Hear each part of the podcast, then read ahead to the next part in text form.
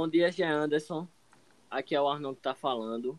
A gente está em forma de podcast para prestar o trabalho do senhor.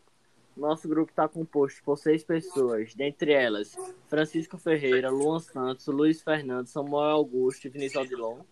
Cada um vai falar o seu nome na vez que for falar, para ficar mais fácil para o senhor entender. A gente, como tema geral foi a Primavera Árabe, nós conseguimos botar ela em subtemas para cada um se dividir e falar um pouco de cada. Então quem vai começar é o Luan falando. Bom dia, Anderson. Aqui sou eu, Luan, falando. Eu vou trazer um pouco da contextualização do que foi a Primavera Árabe, certo? A Primavera Árabe nada mais, nada menos, foi uma consequência do fenômeno da globalização, certo? Que ela trouxe uma complexidade e facilidade na difusão dos meios de comunicação. Aconteceu no final de 2010, tendo sua eclosão em 2011, na Síria, principalmente. Foi um começo, por causa da difusão dos meios de comunicação, um começo de revoltas populares dentro do universo árabe, né, dos países que ficam do norte da África e, e por ali perto da, da Ásia também. Então, eu vou falar um pouco, foi isso a contextualização, falar também um pouco sobre o conflito entre Estados Unidos e Rússia. Né? Por que os Estados Unidos e Rússia têm esse conflito por uma região que não é território deles, certo? Os Estados Unidos têm, e a Rússia têm óbvios interesses econômicos, principalmente na extração do petróleo, né? Que, como todos sabem, a região, essas regiões árabes, principalmente a Arábia Saudita, Síria, Iraque, têm umas grandes reservas de petróleo e esse é um dos interesses principais. Além de que a Rússia busca dominar a região da Síria, porque a Síria tem contato direto com o mar Mediterrâneo, onde eles tentam é, ter uma rota de exportação, principalmente para o gás natural. É isso praticamente, essa questão dos Estados Unidos. Além também ter uma questão ideológica, né, vindo da Guerra Fria entre a Rússia, que era a antiga União Soviética, os Estados Unidos, que são os países capitalistas. Os Estados Unidos é, ele dá força às questões rebeldes, principalmente na Síria, enquanto a Rússia ela dá força ao ditador Bashar al-Assad. Ela é principal, isso vem a tempo. O Bashar al-Assad foi um dos ditadores que sobreviveu à primeira onda de revoltas. Ele continuou no poder. Ele balançou, mas não saiu do poder. E, a, e é basicamente isso, as questões de Unidos e Rússia. Isso aí, Luan, obrigado pela sua participação. Agora já vou dar a palavra para o Luiz. Opa, boa tarde. Meu nome é Luiz Fernando, eu vou falar sobre os pontos de conflito e os países envolvidos na Primavera Árabe e nos, nas guerras que aconteceu e tal, nos protestos, porque o que sabemos é que a Primavera Árabe, como o Luan falou, o, as causas e as consequências é, são uma onda de protestos e revoltas que muitas vezes são até pacíficas e outras não. Que nessas ondas de protesto é, foi, tem os países envolvidos: Egito, Tunísia, Líbia, Síria, Iêmen e Bahrein. O, vários ditadores saíram do poder com essas revoltas, esses protestos que vieram com a Primavera Árabe como os ditadores da Tunísia, do Egito, que deixaram o poder sem muita resistência depois dos protestos. O Muammar Gaddafi, da Líbia, que foi morto em uma rebelião interna, que teve uma ação militar decisiva da OTAN, que estava, em... que estava ajudando o... os protestos e tal, e, e as revoltas. Então, e a Síria, que foi o único país que o, não conseguiu derrubar o ditador, que é o Bashar al-Assad, que foi o que o Luan falou aí. Então, os países envolvidos e os, e os pontos de conflito que rolam nessa Primavera Árabe aí são Egito, Tunísia, Líbia, Síria, que é o que o único único país que não conseguiram de, derrubar o ditador que estava no comando, que é um déspota, porque o pai dele, o pai do Bashar al-Assad, era o ditador antigo e deu o poder ao seu filho, que continuou no poder mesmo com os protestos. É Síria, Iêmen e Bahrein. É isso. Massa, massa. Como o Luiz trouxe agora os pontos de confronto, eu vou trazer um pouquinho sobre os refugiados.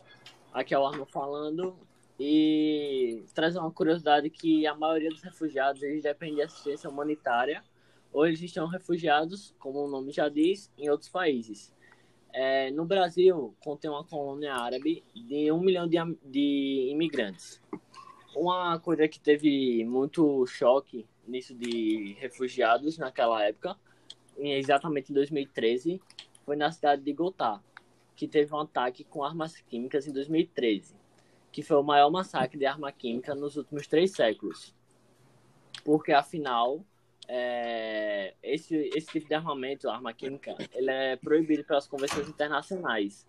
Porém, como é uma guerra civil eles se atacam, a OTAN e os Estados Unidos usam isso como justificativa para bombardear essas áreas controladas por Assad que os ministros falaram dele aí nas passadas.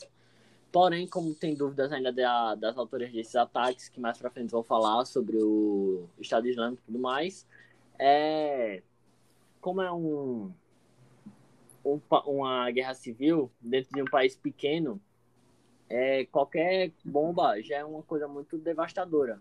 E como falei que foi usada arma química, matou mais de 400 mil pessoas e teve 11 milhões de desabrigados. E quando você tem uma grande massa desabrigada, a, a tendência é que eles procurem refúgio em países que não estejam em guerra.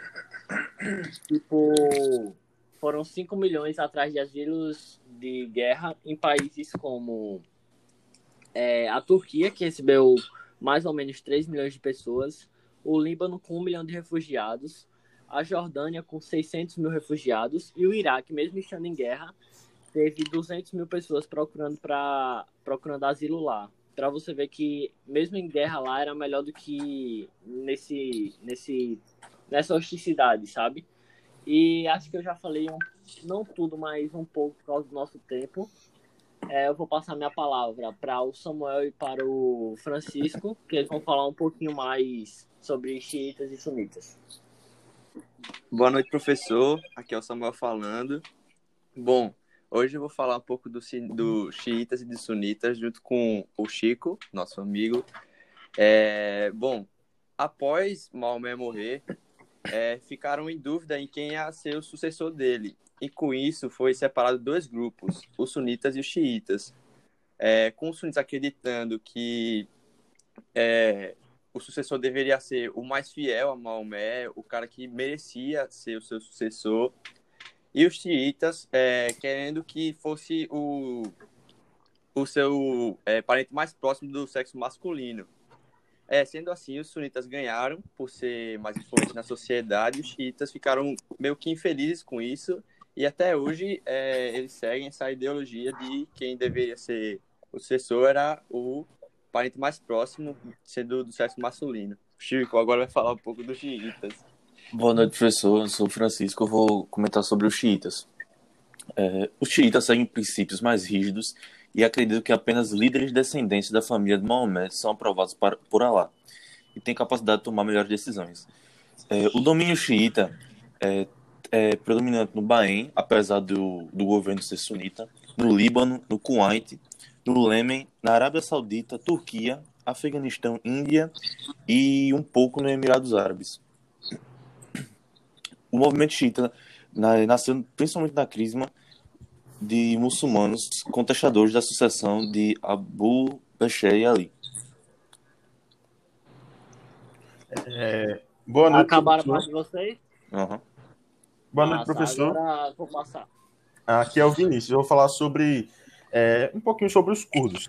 É uma dúvida que fica na cabeça das pessoas, tipo, se a, a guerra na Síria, né, tipo, tiver um fim e o, a família Al-Assad sair do, do poder, aí dúvida é quem vai, quem vai comandar, né? E os curdos podem ser um, uma dessas pessoas. E os curdos, eles são um, a maior nação sem Estado do mundo. Eles querem, tipo, formar o Kurdistão desde o século XIX.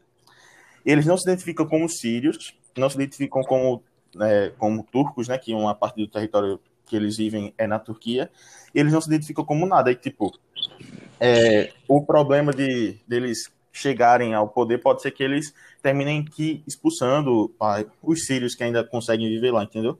E eles lutam contra o governo al-Assad, contra o Estado Islâmico, contra, contra a Turquia. É, diversos curdos eles chamam a atenção por ter abandonado o sonho de de ter um Estado soberano, porque tipo, eles passaram a defender o confederalismo liber, libertário, que é uma ideia de um líder curdo que está até preso na, na Turquia. E aí eles acabam, eles acabaram com o poder centralizado e eles aumentam a participação das mulheres nesses, nesse confederalismo libertário, entendeu? E é Mas é basicamente isso. Falou Massa. Agora que todo mundo já falou um pouco, eu vou aqui finalizar nosso trabalho, agradecendo primeiramente ao senhor por ter deixado a gente aumentar uma pessoa no trabalho. E aqui fica a nossa gratidão ao senhor. Então é isso. Obrigado, Tchau, professor. Tchau, Obrigado, professor. professor. Abraço. Abraço.